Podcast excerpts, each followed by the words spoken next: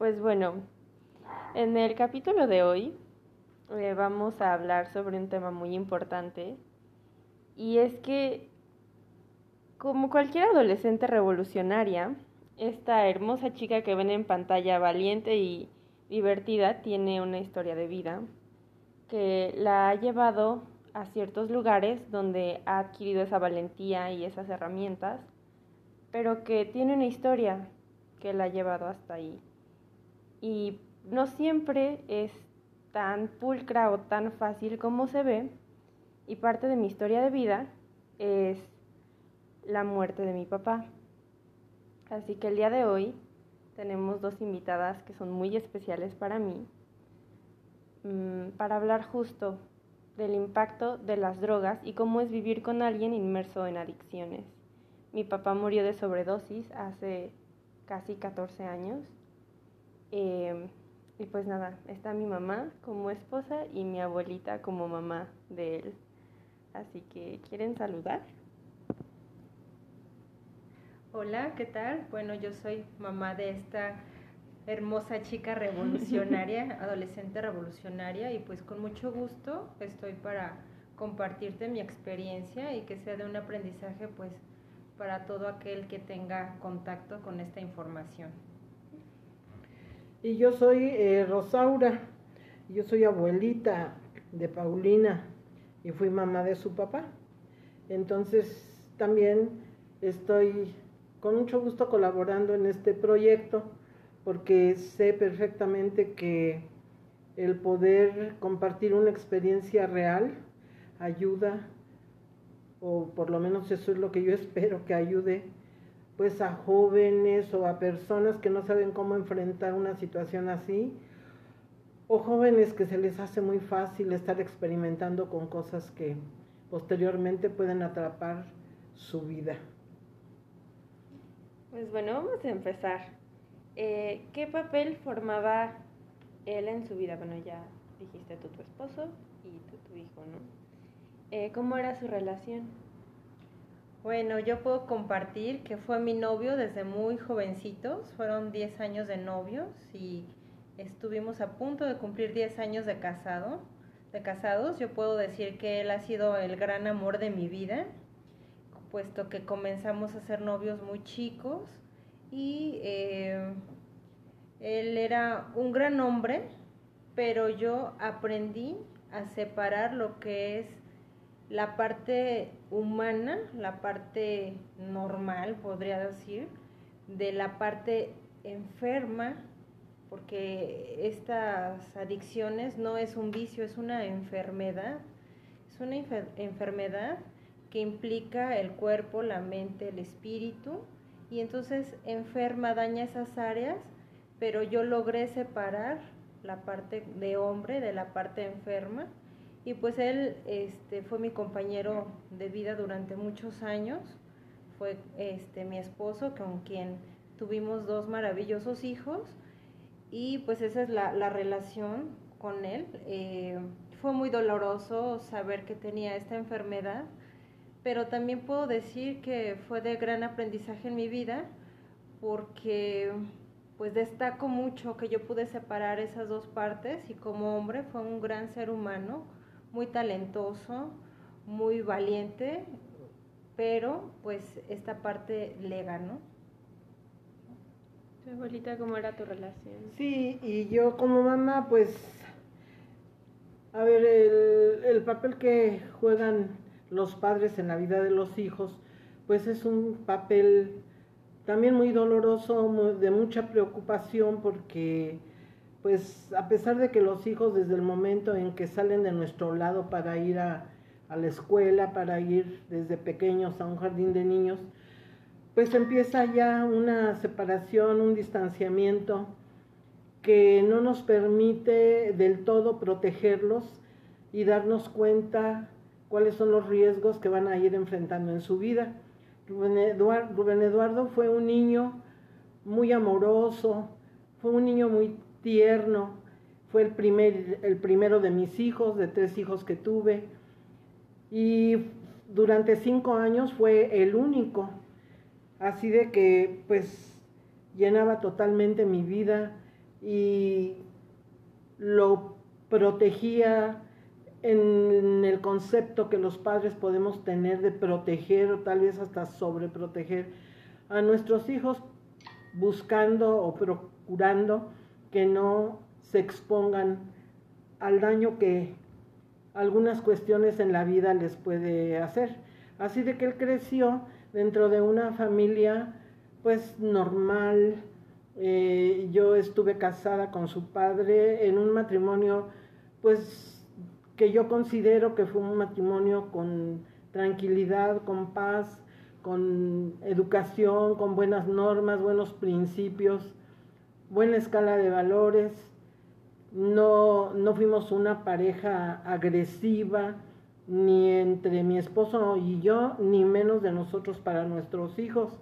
Entonces en la casa no aprendió la violencia, no aprendió ese tipo de cuestiones que, hubieran también marcado su vida. Y siendo un, niño dentro de una familia donde procuramos darle buenos principios, eh, por lo que respecta a mí, yo creí que él pues iba a poder enfrentar la vida de una forma más sencilla. Entonces creció y cuando ya tuvo novia, que es Paola, este, y después su esposa, pero cuando él empezó de novio, él era tan, era, e, era un muchacho de verdad tan limpio y tan sincero que hasta para eso nos pidió permiso, que si ya le dábamos permiso de poder tener novia, y a su papá y a mí nos daba mucha risa eso porque pues ningún hijo anda pidiendo permiso de tener novia, ¿no? Y entonces nosotros pues lo veíamos eso como algo muy, muy grato.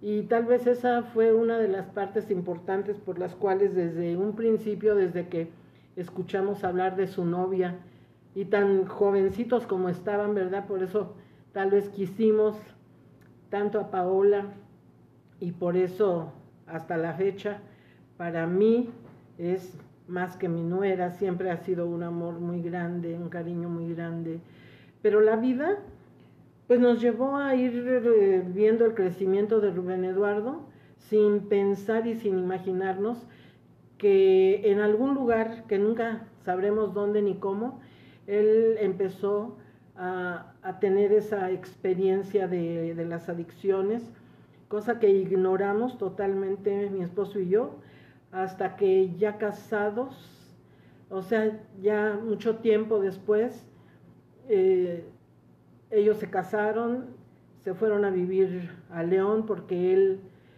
él dedicó su vida profesionalmente a la música, fue un, músico muy talentoso, un, un hombre muy comprometido con sus objetivos y que luchó para poder lograr el ser un músico, un buen músico. En ese tiempo él ya tenía mucho trabajo en León y por eso cuando se casaron se fueron a vivir allá. Y yo creo que tenían tal vez como un año de casados, eso no lo recuerdo yo, cuando cierto día regresaron a Irapuato y yo llegué de trabajar, me estaban esperando, me dice mi esposo, te estaban esperando para, quieren platicar contigo. Y me dio mucho gusto verlos, los abracé y entonces ya me empiezan a platicar que iban a tener necesidad de regresarse de León eh, por algunas, eh, algunas situaciones, algunos problemas surgidos allá. Y pues yo eso lo vi como algo muy normal, qué bueno que ya se van a regresar, este, pero nunca me imaginaba cuál era el motivo.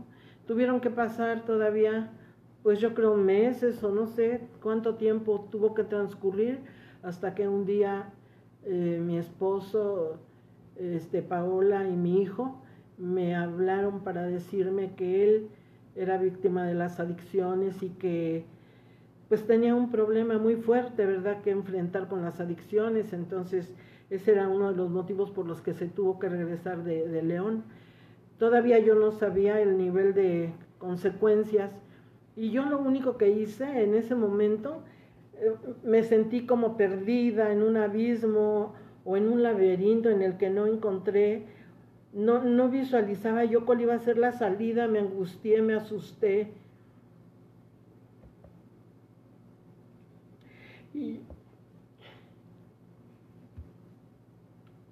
pero lo, lo, lo, que sí pude hacer, lo que me salió así del corazón hacer, fue abrazarlo, abrazarlo y, y decirle desde lo más profundo de mi alma que, que lo íbamos a apoyar, que lo íbamos a ayudar, que no tuviera miedo, que íbamos a estar con él. Y yo sentí que para él no podía existir un reproche. Él siempre fue un buen hijo, fue un muchacho muy tranquilo, nunca fue amiguero, no fue nochero, no fue, no fue un joven que nos diera problemas. Él era muy noble y muy amoroso. Entonces, esa fue mi primera reacción. Esa fue mi primera reacción y fue eh, el abrir la puerta en ese momento hacia un infierno que jamás pensé que tocaría a la puerta de nuestro hogar. No sabía yo absolutamente nada de las adicciones, nada. Era un tema totalmente negado para mí. Nunca esperé ni nunca me imaginé que mi hijo o que alguien de mi familia pudiera enfrentar. Así de que el enfrentar esa situación, mi hijo y nosotros como familia, pues nos llevó a un mundo de muchas dudas, de muchas mentiras, de muchas justificaciones falsas, hasta que nos fuimos adentrando totalmente en lo que era el mundo de las adicciones y cómo, cómo enfrentarlas y cómo poderlo ayudar. Él siempre quiso salvar su vida, él siempre quiso estar bien. Bueno, esa es la primera parte que les quiero compartir. Así es como entramos a ese mundo terrible, terrible, que ahí está siempre al acecho, al acecho de los jóvenes sobre todo, e incluso de las personas adultas que no encuentran otra salida en la vida más que el consumo de drogas o de alcohol. Tu mamá. Ay, bueno, muchas gracias, abuelita. Wow, pues ahorita se me viene una toda una película de recuerdos. Lo que puedo decir el día de hoy es que todo esto me ha llevado a mí a ser una mujer muy fuerte, pero todavía se tocan muchas fibras sensibles, hay todavía dolor de recordar que esta enfermedad, pues bien lo dice la glosa de los grupos de autoayuda, que no respeta sexo, edad, este, situación económica, no respeta, simplemente toca al ser humano y pierde mucho. Y yo puedo decir que, pues que tocó las puertas de un hombre exitoso, talentoso, muy sensible, eh, muy amoroso, muy buen padre, muy buen compañero pero que no se pudo librar de esa parte tan difícil y ser compañera de un hombre que tiene tantas virtudes, pero que a la vez tiene esa debilidad y no saber cómo ayudarlo, pues es totalmente doloroso porque me invadía la impotencia. Yo realicé muchas cosas, entre ellas pues pues chantajes, lloriqueos, mandas, trueques, este, y nada de eso lograba que eso se, detuviera. Em, pero se vive con mucho dolor, se vive con mucha incertidumbre, con mucho miedo, sobre todo al futuro y pensar este, qué va a ser, qué va a suceder. Es muy difícil, es muy doloroso, em, pero yo ahora, a 14 años de su muerte, puedo comprender que todas esas experiencias que nos tocó vivir, pues nos tocó para tener unos aprendizajes muy fuertes en la vida, muy grandes, Y yo puedo decir que él me dejó el gran legado que se vive en los grupos de autoayuda, que son los 36 principios espirituales donde yo tuve que aprender a conocerme y justamente eso, a separar al enfermo de su enfermedad. Y yo tengo de él los mejores recuerdos, este, como un ser muy solidario, muy generoso, muy amable, este, también enérgico, este, pero, pero lo puedo ver y, agradecer esos años que yo compartí con él porque me dio la dicha de tener dos hijos, de vivir muchos momentos maravillosos. Y, y entonces hoy rescato que gracias a él el día de hoy yo puedo vivir bien y vivir tranquila en esos aspectos, pero recordar ese trayecto pues sí es muy doloroso, es no encontrar refugio en ningún lado, no saber qué hacer, no saber este, cómo manejarlo y se vive con mucha tensión, con mucho nerviosismo, con mucha preocupación, siempre con el miedo de que vaya a ocurrir lo peor hasta que ocurre. Yo el día de hoy, por supuesto que no tengo ningún resentimiento de él, tengo mucha gratitud y mucho amor. Este, y yo vivo tranquila de que él ya no carga esta parte, que ya no vive esa, ese infierno, esa desesperación por supuesto lo extraño y, lo añoro. Me encantaría que él pudiera estar viéndolos crecer, acompañándome en su desarrollo, pero no nos tocaba, la vida es así. Pero yo estoy muy tranquila y muy en paz de que él ya no experimenta esas sensaciones que yo llegué a ver en esa mirada de dolor, en ese contraste de, saber que es un hombre muy talentoso, pero por otro lado estar atrapado en esta enfermedad que no podía. Entonces, sí es un tema muy fuerte, pocas veces lo hablo, pero con gusto lo comparto, porque sé que es la realidad de muchos hogares y que esas cosas se evaden. Pero yo creo que esto puede ser importante que, que se conozca porque no es algo que se toma a la ligera, que se requiere de de mucho valor para, para seguir adelante en nuestras vidas y, y, sobre todo de no vivir con el miedo de que pueda ocurrir, simplemente soltar y no es tan fácil. Yo, yo tengo una pregunta. Mi abuelita nos contó cómo fue ella el darse cuenta y cómo, cómo ella experimentó la vida, estar ahí presente en la vida de mi papá, pero yo sé que una relación entre una mamá es muy distinta a la de una pareja. Y más si conocías a mi papá, o sea, muchísimo antes de que él entrara a eso. Entonces, yo quiero saber cómo fue tu proceso de darte cuenta, o sea, cómo fue que él te lo dijo, cómo te diste cuenta, si hubo cambio de actitudes en mi papá y cómo fue cuando, o sea, cuándo fue que empezó y cómo fueron tus procesos y también lo que recuerdas de él al darte cuenta, pues más adelante de, eso, pues. Claro, estábamos en la preparatoria, aún no nos casábamos, y entonces él me comentaba que había algunos chicos que le... ¿De qué edad? ¿De qué edad? Yo creo que como unos 17, 18 años, que había algunos chicos, este, no de su escuela, sino de otros ambientes, este, que le ofrecían, que le mostraban, que, incluso le regalaban y que él al principio no quiso como probar.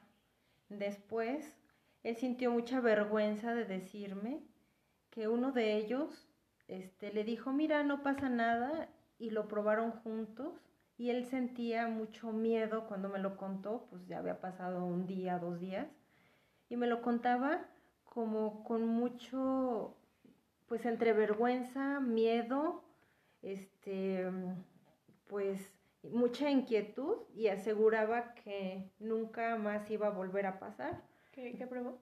Este, cocaína, la inhaló y, y me contó de los efectos y que sintió mucho miedo.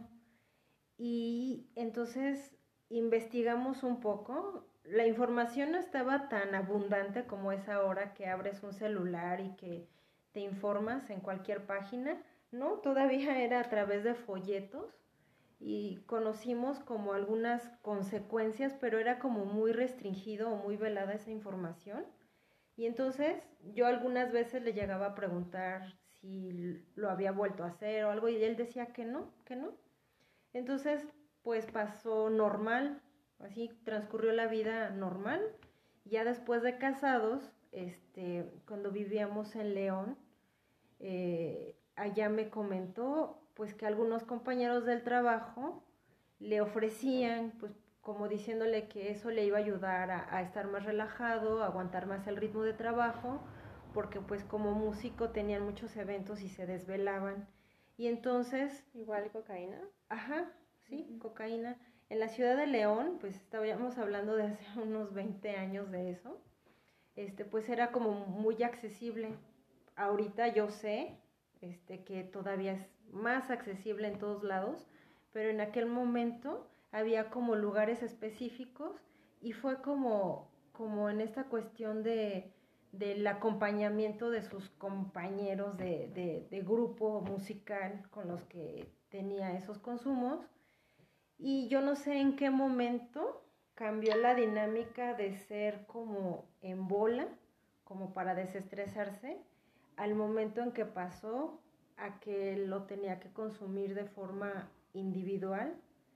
Y ya cuando él me dijo, ya no puedo detener esto, este, pues yo me asusté mucho y le dije, nos tenemos que regresar a Irapuato porque yo no sé qué vamos a hacer aquí. Y con mucho miedo él accedió a regresar y, estuvo un tiempo en terapia. Y bueno, si ahorita que yo sepa, todavía no hay como algunas instituciones muy especializadas en eso, pues en aquel entonces menos, era como muy, muy oculto, mucho de escándalo, mucho de juicio, de señalamiento a que aquel que tuviera un consumo de esos, pues era una persona mala, ¿no? Este, entonces empezamos a pedir la ayuda y en un momento en el que ya se agudizó su consumo, pues sí se tuvo que internar en una clínica, este, CIAC se llama, Centro de Integración Juvenil, donde estuvo tomando algunas terapias y pudo armar un rompecabezas de, de su vida.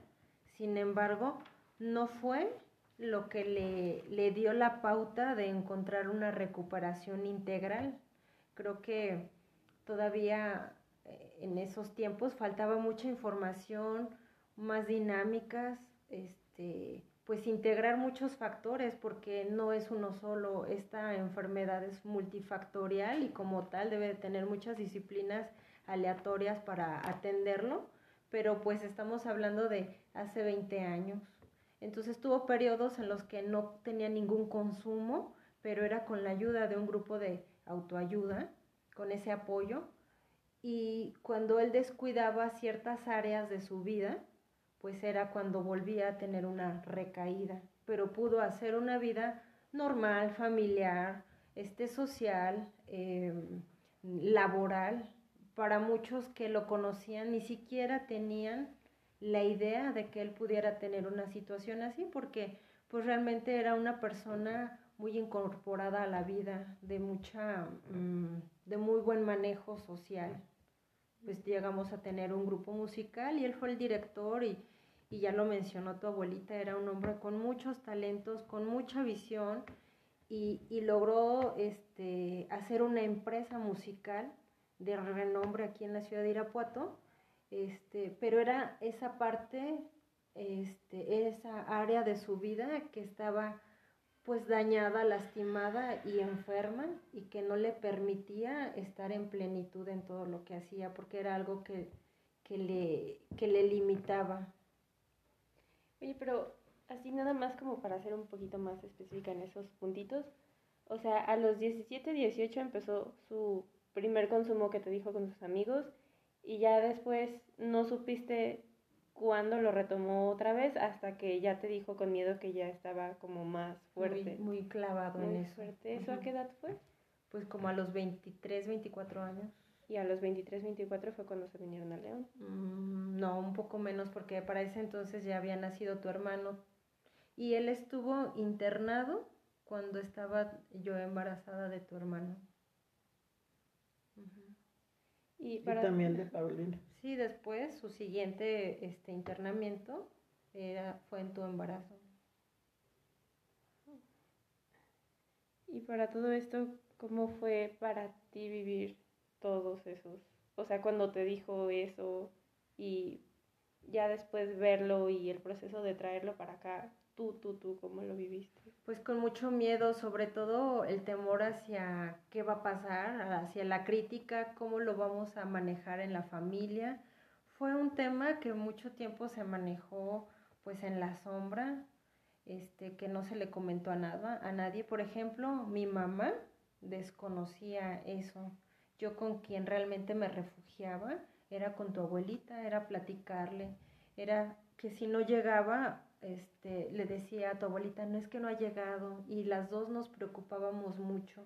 Ya después aparecía y era como, ay, gracias a Dios que ya llegó y que está bien y que estuvo, mm, se detuvo a hacer un contrato o estaba en otro lado, o a veces ya regresaba después de, pues de esas crisis que tenía y, y regresaba pues muy cansado, muy eh, anímicamente, pues teniendo una sensación de fracaso, de no poderlo lograr, de no poderlo superar, como con mucha culpa, con mucha vergüenza y pues este era recibirlo con mucho amor de que gracias que regresó, pero yo siempre viví con mucho miedo de que le pasara algo.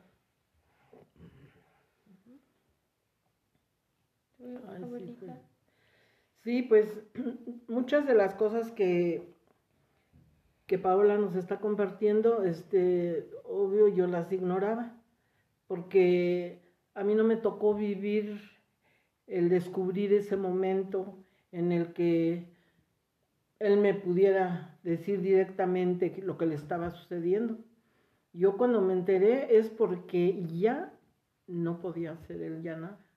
Entonces ya cuando se vinieron aquí a Irapuato, eh, yo luego, luego lo, primero que pensé, o sea, a mí no me interesaba más que su recuperación y lo primerito en lo que yo pensé es en que un psicólogo lo iba a poder atender, pero la ignorancia de saber cuál es el proceso de esa enfermedad es lo que hace suponer muchas cosas. Entonces, ellos ya habían estado viendo psicólogo, o sea, tu papá, él siempre luchó por su vida, él, luchó verdaderamente por rescatar su salud, por rescatar su vida.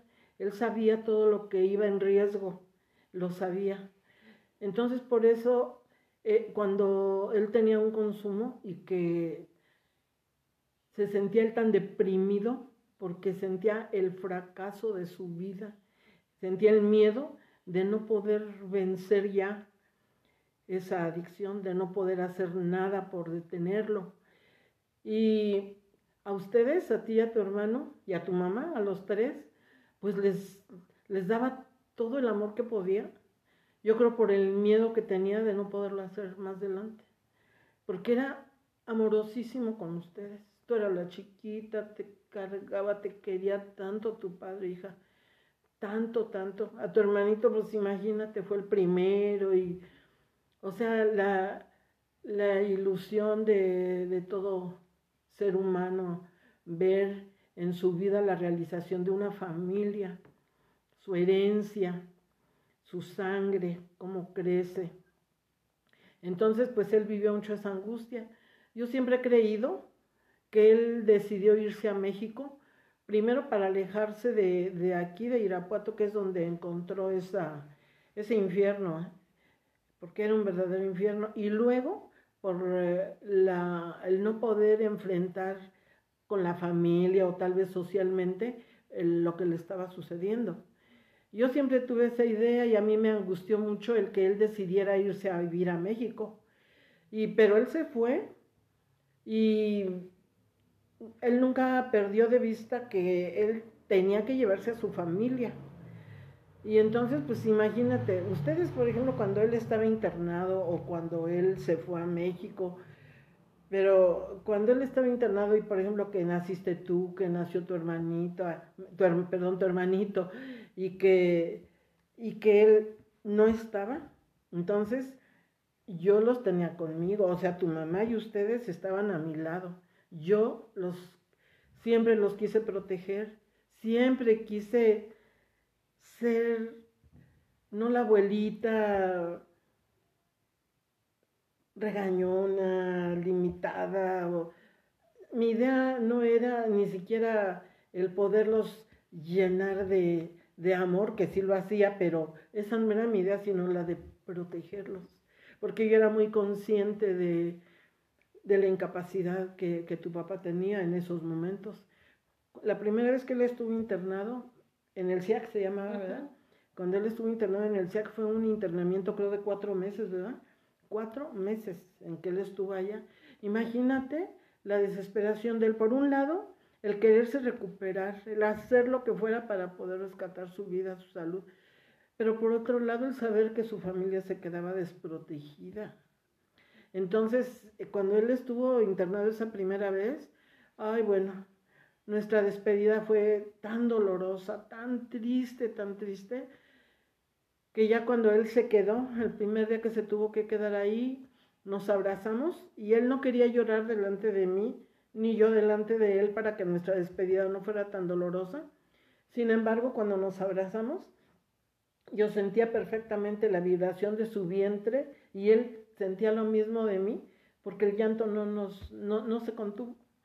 Entonces nos soltamos llorando, los dos nos abrazamos llorando y, yo pidiéndole a Dios pues que, que, lo ayudara.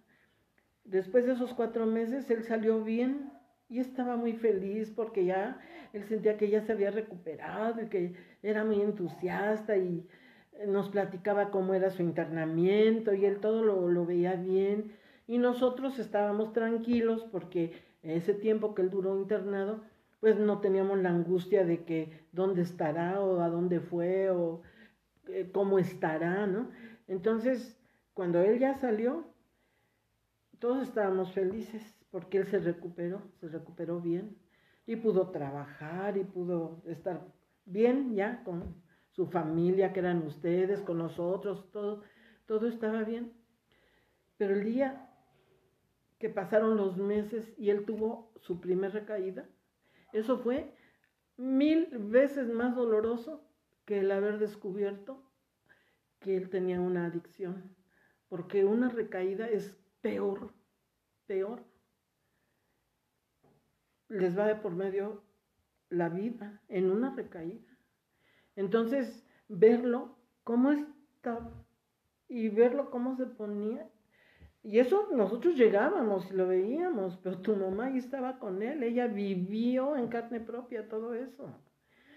Entonces, este, hay que internarlo. Y otra vez, entonces lo llevamos a una clínica, a internar en una clínica. Y en esa clínica, muy costosa, por cierto, mucho dinero, se, se tiene que invertir. En el CIAC no, ahí se pagaban como 3.500 pesos al mes, algo así. Pero acá en esta otra clínica eran 20 mil pesos los, que se tenían que pagar. Al mes. Sí, al mes. Entonces, tu abuelito Rubén, pues era el que enfrentaba esos gastos. Y este, pero a nosotros no nos importaba el dinero, hija. El dinero, eso no nos importaba. Nosotros nos importaba que pudiera él de verdad recuperarse. Y entonces cuando lo internamos en esa clínica, ya nos habíamos separado tu abuelito y yo, entonces tu papá tenía mucho resentimiento con él y no le quería hablar, no quería saber nada de él, pero ahí se reconciliaron.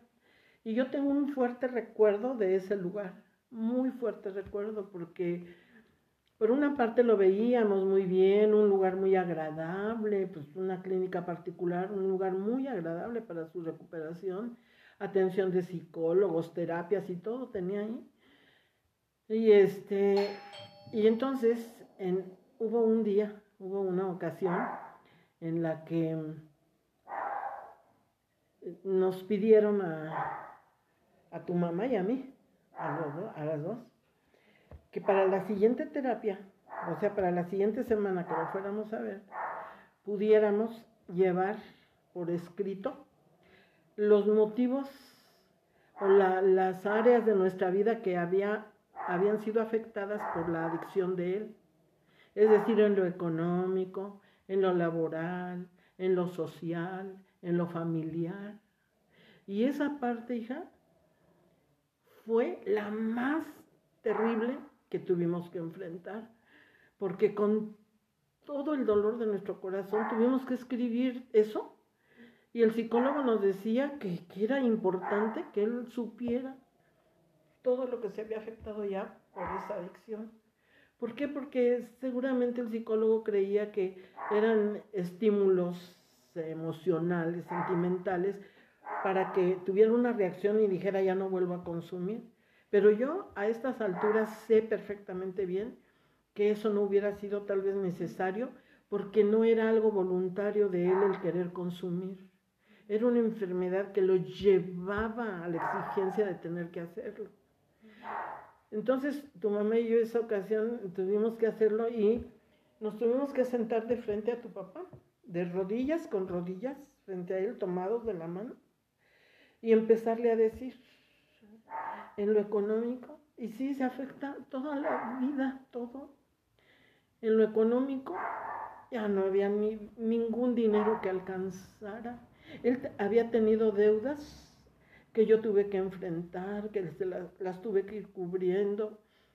En la casa afectó nuestra economía, ¿por qué? Pues porque no había dinero que alcanzara para cubrir todas las necesidades que él tenía, incluso las familiares, ya no nada más de, de sus internamientos o de esas cosas. En lo laboral, yo todavía trabajaba, yo todavía era maestra, entonces yo ya no estaba tranquila en ninguna parte, ninguna parte se pierde el ánimo, la tranquilidad, la estabilidad. ¿no? Ya nada más el pensamiento está en él, en que está internado o en que anda acá afuera, en que no vaya a tener otra recaída, en que... Y, y se afecta lo laboral totalmente porque ya uno no está ahí, ya no. El pensamiento ya está en otro lado. En lo familiar, porque ya no teníamos la confianza, el gusto, la ilusión de reunirnos con la familia, porque en algún momento íbamos a tener que enfrentar una justificación de dónde estaba él cuando no estaba. Este, en lo social no dan ganas de convivir con nadie, de estar con nadie. Es decir, se enferma él como adicto, pero se enferma la familia. Entonces, ustedes estaban chiquitos, pero tu mamá, imagínate, cargando esa pena, ese dolor, esa convivencia con él. Y aparte, tener que ver por ustedes y protegerlos y darles amor y que no sintieran pues toda esa ausencia mental o emocional o qué sé yo, tenerlos que proteger y tenerles que dar lo que ustedes necesitaban en ese momento, que era amor, protección, cuidados. Entonces, claro que se afecta, toda la vida se afecta, hija, toda la vida se afecta. Cuando, cuando este, ya se vive una situación así, de tanto miedo, este, pues ya la segunda vez que estuvo internado y ya cuando él salió de su segundo internamiento, ya después de haber sabido que podía tener una recaída, ya no hubo tranquilidad en ningún instante de mi vida. ¿Por qué? Porque sonaba el teléfono, se escuchaba una ambulancia, escuchaba una sirena de la policía o de lo que fuera, y luego, luego era un alto en la vida, un suspenso, porque en todo instante piensa uno que esa llamada es para anunciar algo malo o que viene una ambulancia, quién sabe si lo recogería. Eh, entonces, se, vive y se tiene uno que subir emocionalmente a las cosas más terribles, más dolorosas. Entonces, ya cuando yo supe pues que que ya no había un motivo de tranquilidad en nuestras vidas. Yo lo único que quería era darle amor, tenerlo cerca. Y él siempre me decía todo el amor que recibía de tu mamá, todo lo que la quería. Él siempre me decía, mamá, yo quiero tanto a Paola porque ella me comprende en todo. Ella conoce mi vida en todos los sentidos. Y yo de nadie, de ninguna mujer me interesa recibir todo el amor que yo tengo con ella. Y que a través de mis hijos me lo ha entregado. Entonces él siempre estaba enamorado de tu mamá y agradecido siempre con tu mamá por ese amor tan bonito que ella le pudo dar desde siempre, siempre. Y que él así me lo manifestaba y me decía que tenía mucho miedo, que, que le daba mucho miedo, porque él sabía el riesgo tan grande de su enfermedad y, y que en cualquier momento, podría desampararlos. Así que, pues, fueron muchos años, no sé si diez o no sé cuántos años, pero fue sufrir así. Entonces una ocasión, este, él me habló por teléfono y me dijo, mamá, este, me acaba de levantar la patrulla porque creían que yo estaba haciendo algo malo y me llevan a, al cerezo Imagínate hablar en la madrugada y me llevan al cerezo. ¿Pero por qué? ¿Qué pasó? Dice, no sé, yo no hice nada. Pero la policía supuso algo y me, y me cargaron, dice, me llevan. ¿Qué es el cerezo? Él es la cárcel. La cárcel así, se le llama. El centro Cerezo, centro de readaptación social. Eso significa cerezo. Y hay otro que se llama Ceferezo, es Centro de Readaptación Federal. Uno es federal y, el de aquí, pues son, el de aquí es municipal y hay estatal también en Guanajuato, pero es la cárcel. Entonces se lo llevaron. Ya luego, luego le hablé a tu abuelito Rubén y fuimos a, buscarlo. Ahí nos tuvieron toda la noche esperando que el juez que tenía que dictar que, cuál, había, cuál había sido pues el daño que hizo, la sentencia que hubiera con él, y, y todas esas horas de estar ahí en espera era así la vida en un hilo, una angustia, las lágrimas, el... y tu abuelito y yo ahí estuvimos en espera hasta que ya como a las 5 de la mañana nos dijeron que no lo podíamos llevar, que no había ningún delito que perseguir y que no lo lleváramos, pero que tuviéramos cuidado que no anduviera en la noche solo y que así. Entonces salimos a, esperarlo por donde sabíamos que tenía que salir. Está la cárcel y entonces hay un pasillo así, este, es un patio, desde donde lo lejos lo vimos venir, pero no veíamos que era él y no nos permitían entrar tampoco para allá por él. Entonces lo vimos venir Vimos que venía alguien, pero no creímos que fuera él, porque venía caminando muy lento, muy lento, y daba dos, tres pasos y se doblaba. Hasta que ya lo tuvimos más cerca y que vamos viendo que era él. Es Rubén Eduardo, le digo, ¿qué tiene? ¿Qué tiene? Ya cuando llegó ahí, lo habían golpeado, lo lastimaron del hígado y así no lo tuvimos que llevar.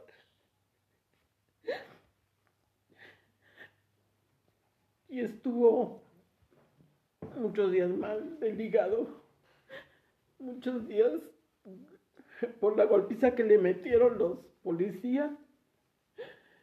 Entonces, ¿qué, qué hacíamos?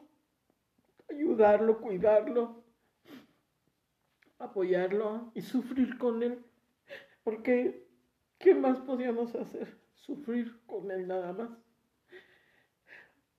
Entonces, eso es una, vida de infierno, es un infierno. Es muy doloroso saber, como ya lo sabemos ahora, antes no lo sabía, pero ahora es muy doloroso saber que alguien caiga en una adicción, porque aunque a veces quieran zafarse de eso, ya no pueden tu papá me decía que cuando ustedes todavía no se iban con él a México, estuvo con tu tía Elsa, ahí vivía con ella. Y entonces un día nos habló Elsa para decirnos que se había accidentado. Chocó con la camioneta que llevaba y estaba todo golpeado, pero no aceptó que lo lleváramos al doctor. Y le decía a tu abuelito Rubén, vámonos a Irapuato, hijo, ¿qué haces aquí en México? Vámonos allá. No, yo me voy a traer a mi familia, yo me voy a quedar aquí en México, yo no me voy a, regresar a Irapuato. Y por más que quisimos, no, no, no, no lo pudimos traer. Ya eh, recuperándose de, esa, de ese choque que tuvo, bueno, obviamente tu tía Elsa ya no quería que viviera él ahí, porque ya tu tía Elsa se había dado cuenta de lo que tenía, de lo que pasaba con él. Y el único que lo acompañaba y lo cuidaba y todo era Cristian. Yo por eso quiero mucho a Cristian, porque Cristian vivió mucho con él todo, todo eso, todo, toda su soledad allá en México y todo lo que él vivió en México. Cristian lo acompañó. Entonces, este, yo veo a Cristian y hace cuenta que veo a tu papá. Así quiero a Cristian, por ese motivo, ese recuerdo me dejó. Entonces, pues ya luego buscó dónde cambiarse Rubén Eduardo y ya fue cuando decidió que se los llevaba a ustedes.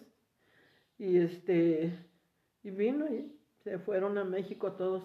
Imagínate nada más, si yo estaba angustiada porque él solo estaba allá, pues ya cuando supe que se los llevó a ustedes también. ¿Cómo, cómo crees que yo vivía aquí en Irapuato? Ay, no.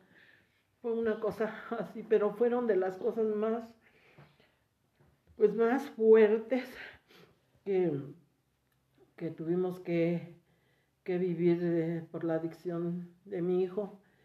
Y que él me decía, ay mamá, yo me quiero recuperar aunque tenga que dejar la música, porque obviamente yo, yo cuando tu papá quiso estudiar para músico, yo no quería, pero yo no quería por ese miedo, fíjate, de que siempre pues es una vida muy holgada, muy riesgosa, muy, eh, muy expuesta.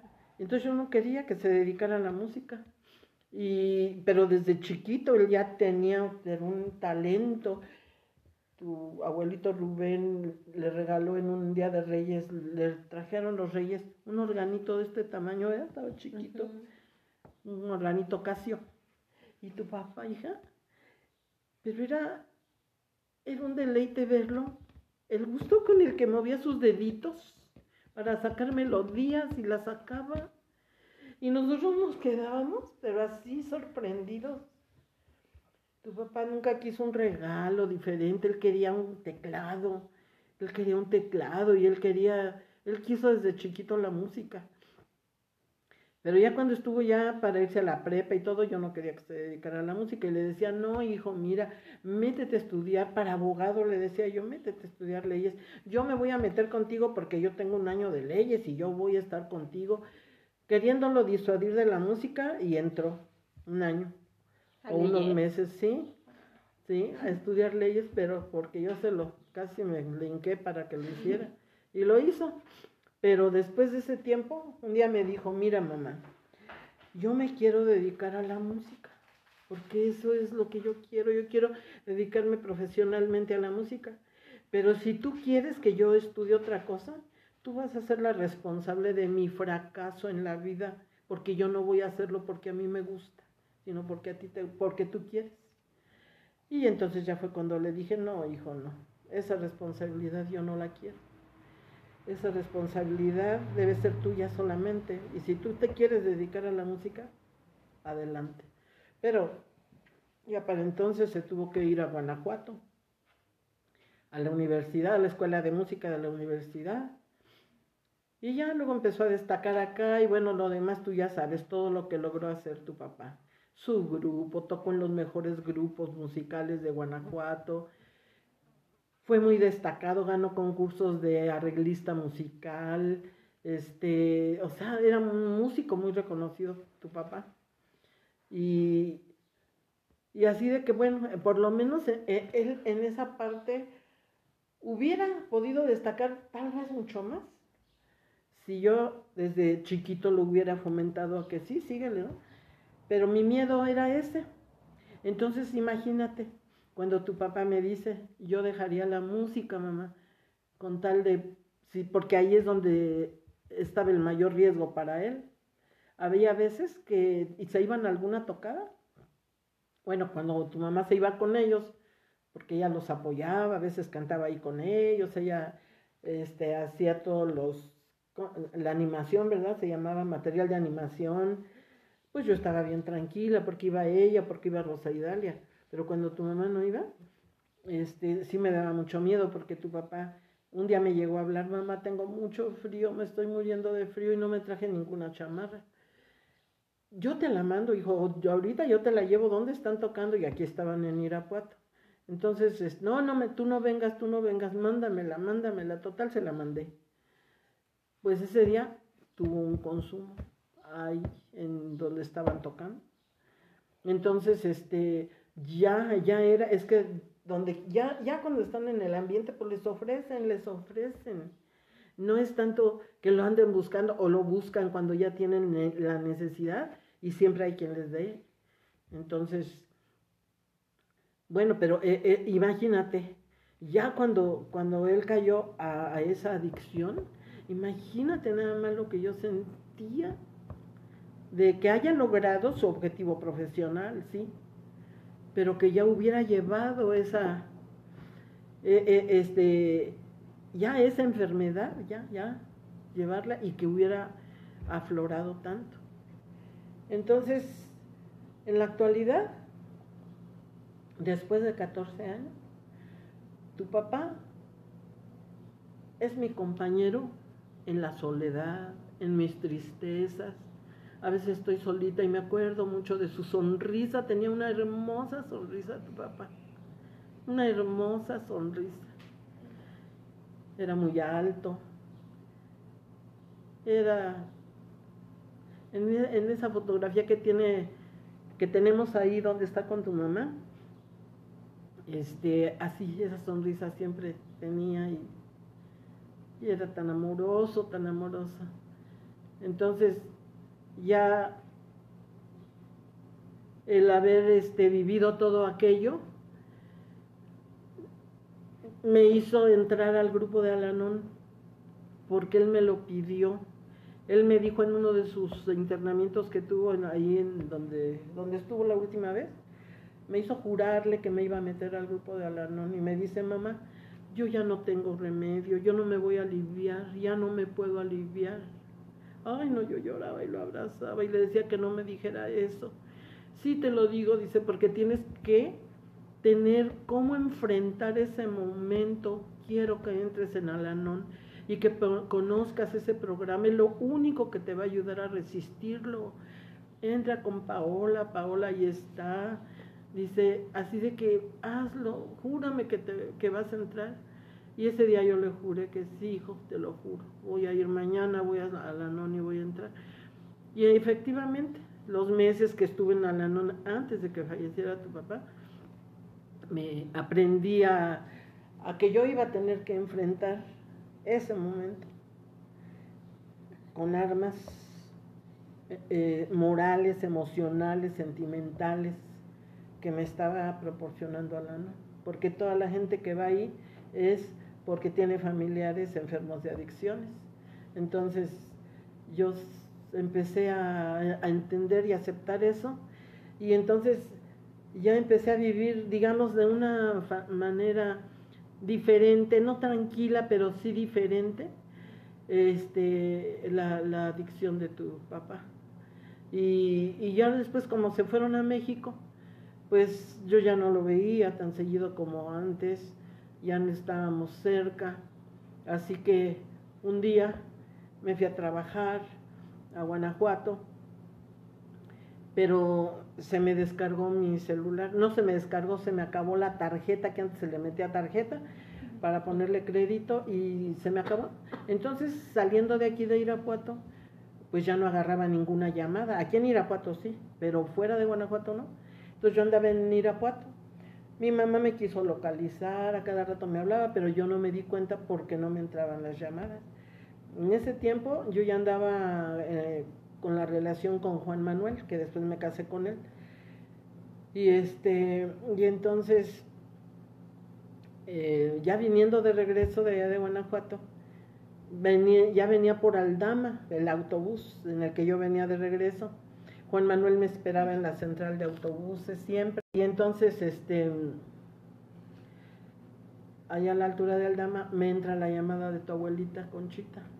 Y me dice, ay hija, dice, pues ¿por qué no has contestado? Te he estado llame y llame desde temprano. No sé para qué te anda buscando Rubén, dice, pero te anda buscando. Y cuando ella me dijo Rubén, ay, sentí en el estómago el miedo.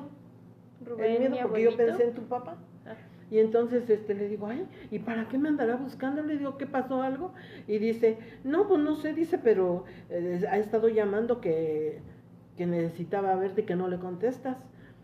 Que necesitaba hablar contigo y que no le contestas. Le digo, ah, ahorita me comunico con él. Nunca me dijo tu abuelita que era Rubén, tu abuelito, el que me andaba buscando. Yo pensé en tu papá. Y yo dije, ay, ¿qué pasa? ¿Qué le pasaría? Pues imagínate, si siempre estoy con el sobresalto, ¿verdad? De que cómo está o de que... Entonces, inmediatamente que me comunico a México, llegando a la central de autobuses, ya me bajo del Primera Plus y ahí me estaba esperando Juan Manuel. Y le digo, vente, le digo, vamos hasta el otro extremo donde estaba la caseta de teléfono, que era donde vendían las tarjetas para el celular. Vente, y empiezo yo a correr así por el interior de la central de autobuses. Digo, vente, corre, le digo, porque quién sabe qué se le ofrece a mi hijo. Este, necesito ponerle tarjeta de crédito a mi celular y ahí va corriendo atrás de mí.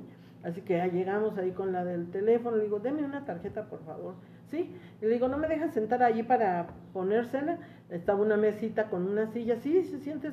Entonces ya que me siento ahí y le pongo la tarjeta y entonces ya este, me marco a México y, y me contestó Chito, ¿verdad? Quién sé quién fue quien me contestó, pero era una voz de hombre. Y entonces cuando me contesta, dice, bueno, digo, bueno, le digo, ¿que no estoy hablando al celular de Rubén Eduardo? Y luego dice, sí. Le digo, ¿y usted quién es? ¿Cómo se atreve a contestar un celular que no es suyo? No, yo quiero hablar con mi hijo. Le digo, ¿cómo es posible que...?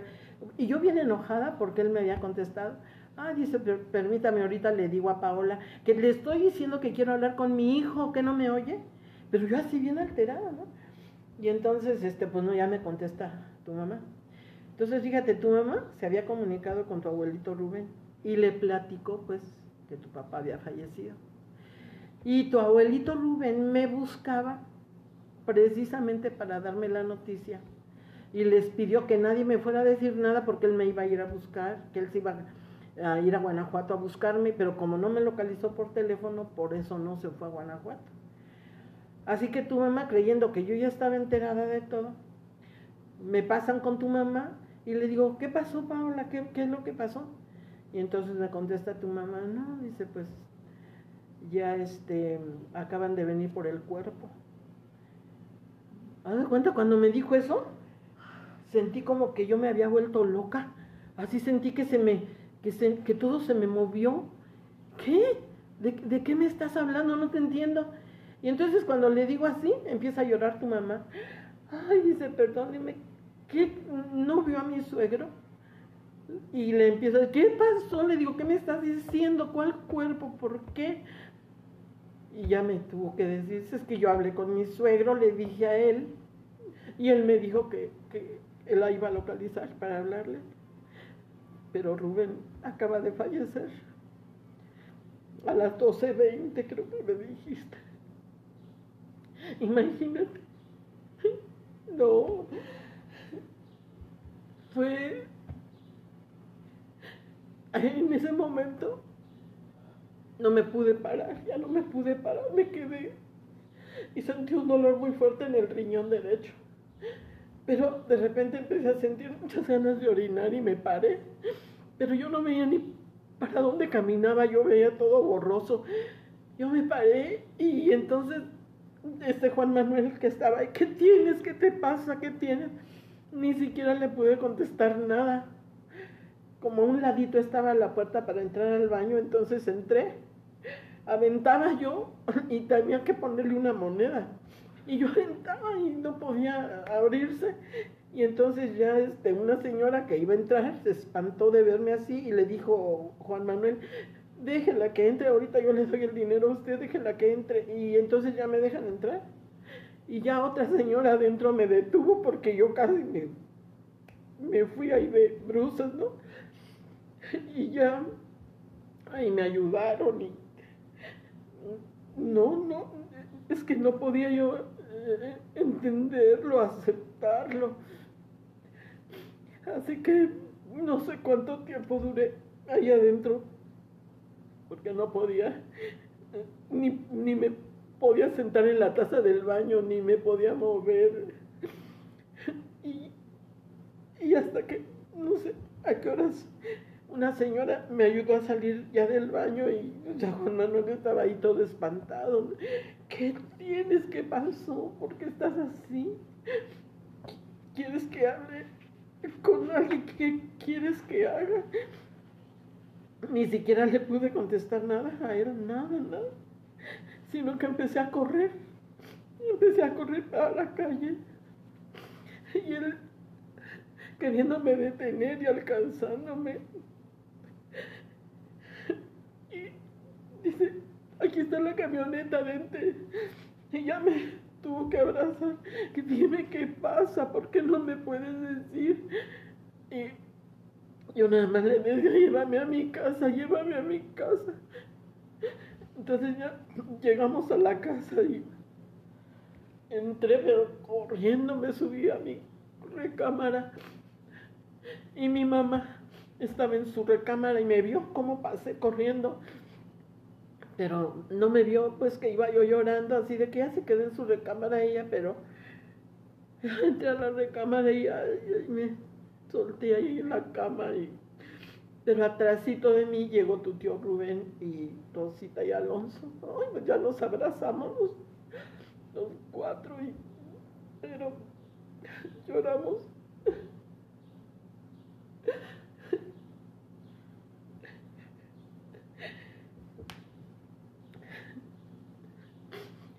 Rosita y Alonso estaban tan espantados.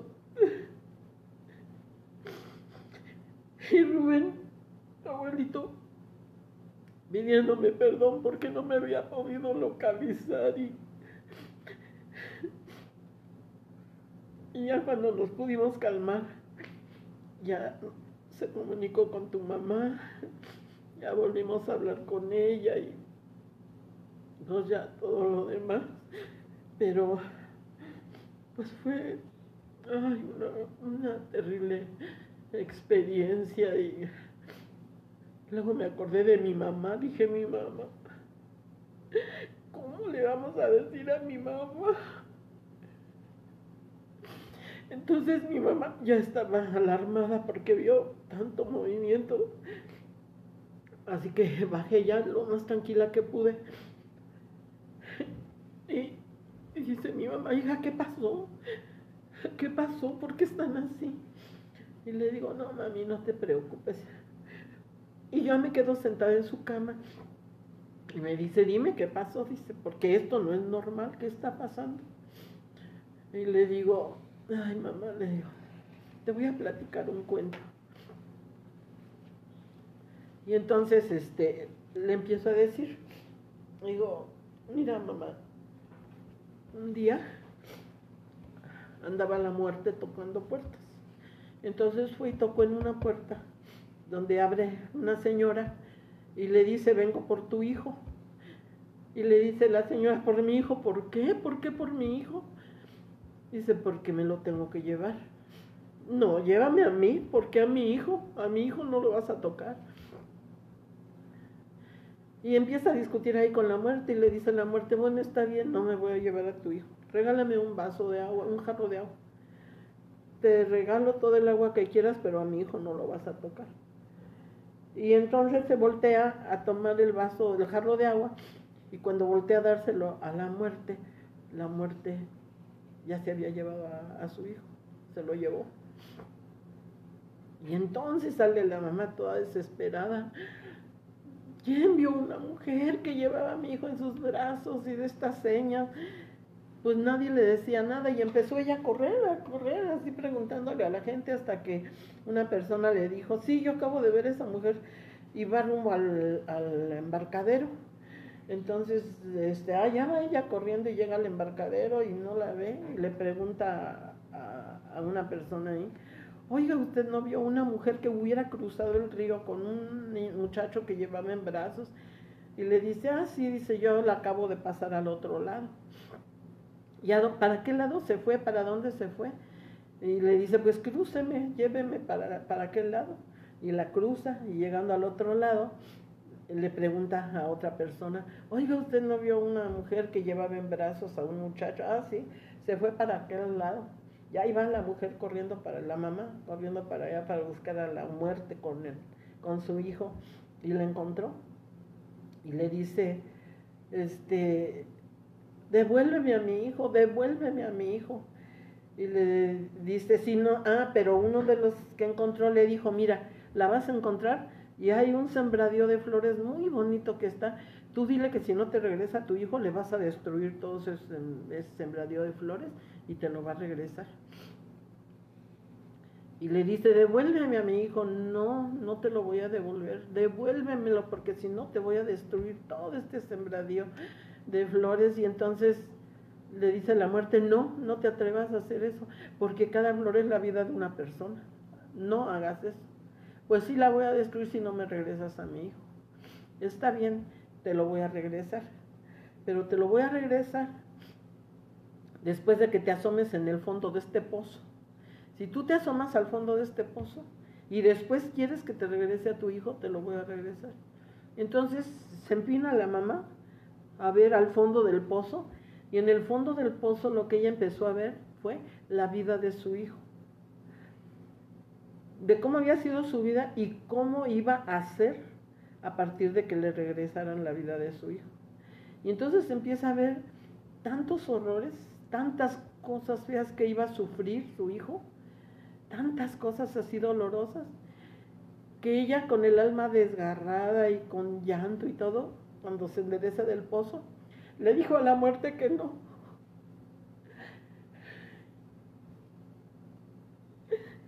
Que no. Que ya así se quedara. Pero que ya no quería que él fuera a sufrir todos esos horrores. Y cuando yo acabé de decirle eso a mi mamá, nos abrazamos llorando las dos porque me dice mi mamá, ay hija, ¿en qué forma tan sutil me estás diciendo que se murió Rubén Eduardo?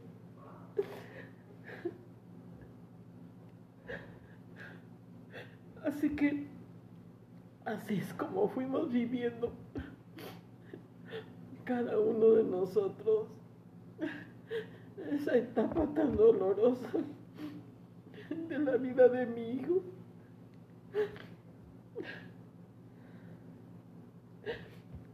Yo siempre quise darle todo. Yo sabía que ya cuando fui conociendo bien la enfermedad y todo, yo sabía que él ya no iba a poder disfrutar la vida. Y entonces vendí la casa de 5 de mayo. Y le di 100 mil pesos en efectivo para que él comprara lo que quisiera, lo que necesitara.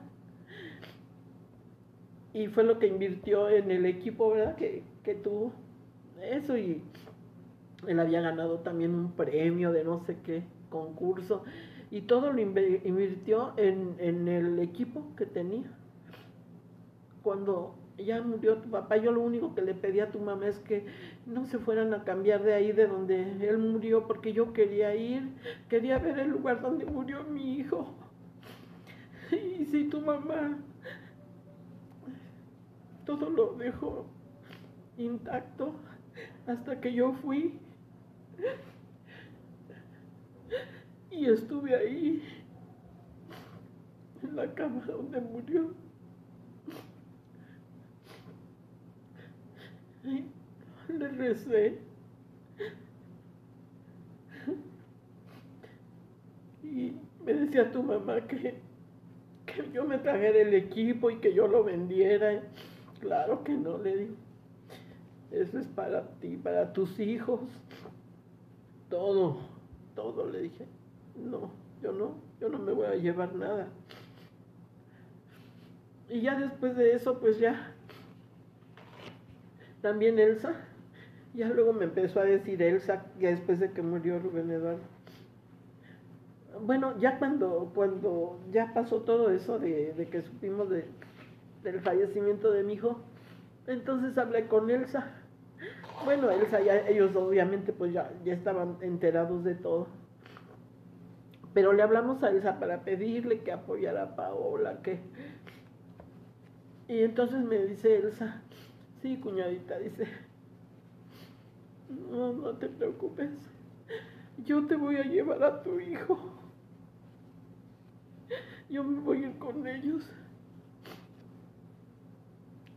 Entonces, pues ya desde la noche estuvimos ahí en la capilla donde se veló, ahí en Gallos, no en Texcucano. Y hasta la mañana, como a las 5 de la mañana, fue llegando ya el cuerpo de tu papá. Y ya me dice Elsa, aquí está tu hijo.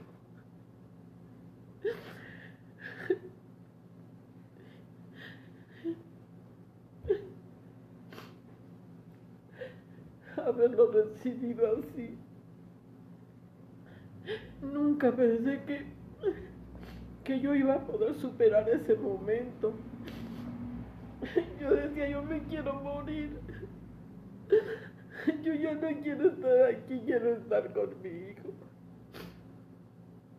Yo no tengo ningún motivo, pero Dios es tan grande que cuando dije eso, no sé por qué volteé para donde estaba Rosita. Y entonces le pedí perdón a Dios. Dije, perdóname. Todavía tengo a mis otros hijos por quienes tengo que ver. Perdóname.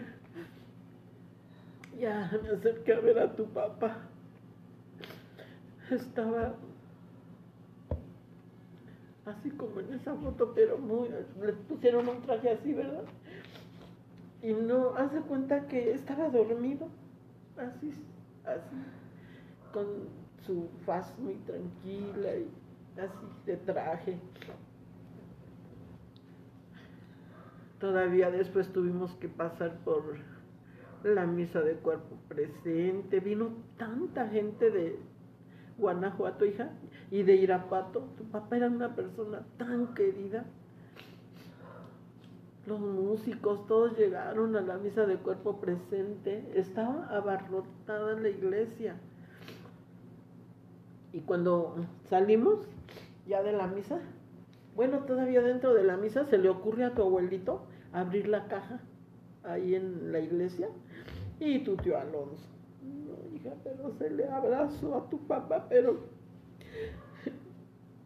no podían quitarlo de ahí. Sufrieron mucho Rosita y Alonso. Todos. Todos. Y entonces,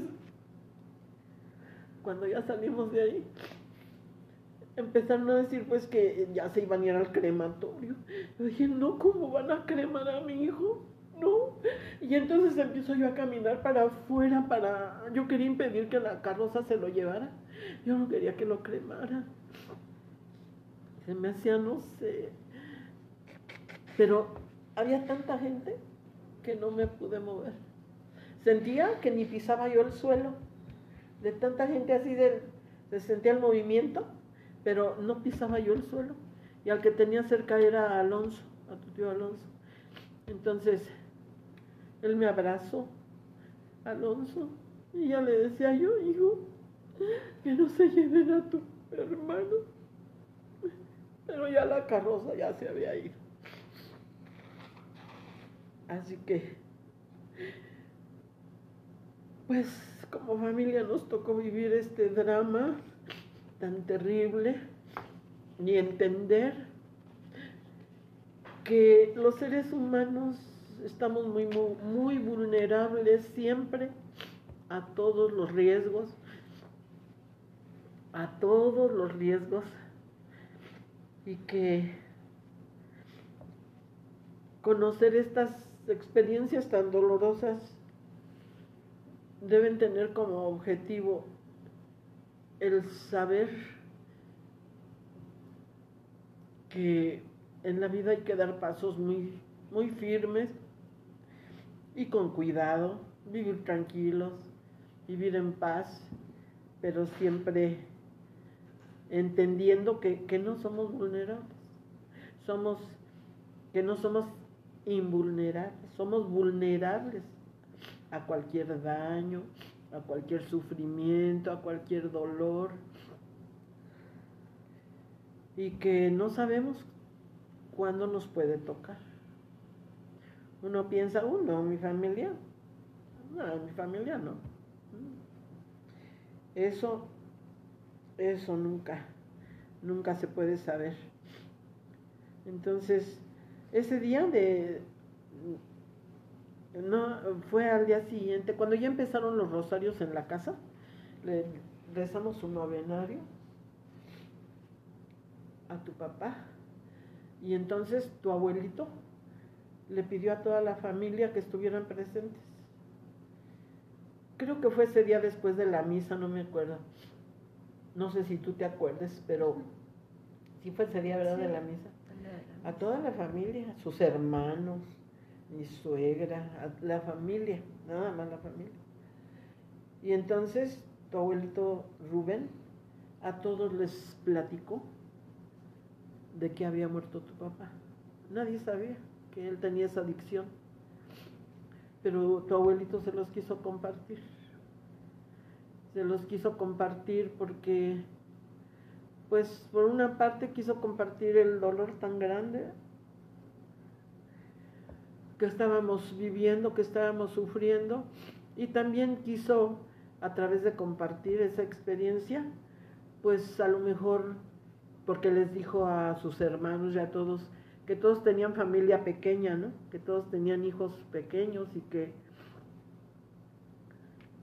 y que pues tenían que saber cómo era de riesgosa una adicción, cómo hasta dónde podía llegar una situación así, una situación que empezó, siempre empieza eso, con alguien que te invita, con alguien que te dice, que te sugiere y que te habla muy bien, ¿no? De cómo te vas a sentir, pero nadie sabe después hasta dónde puede llegar y que ya no se puede detener, ya no se puede parar. Y ahora, después de 14 años, pues el poderlo platicar, el poderlo externar. Yo es la segunda vez que lo estoy externando, así en vivo y a todo color.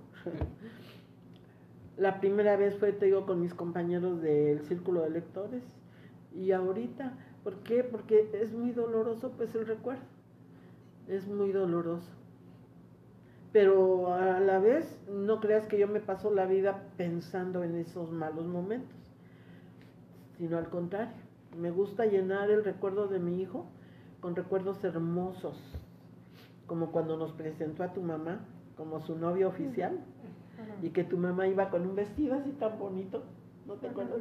Así, bien chula, hermosa como lo sigue siendo ahora. Entonces, y tu papá, uy, pero no le cabía la felicidad.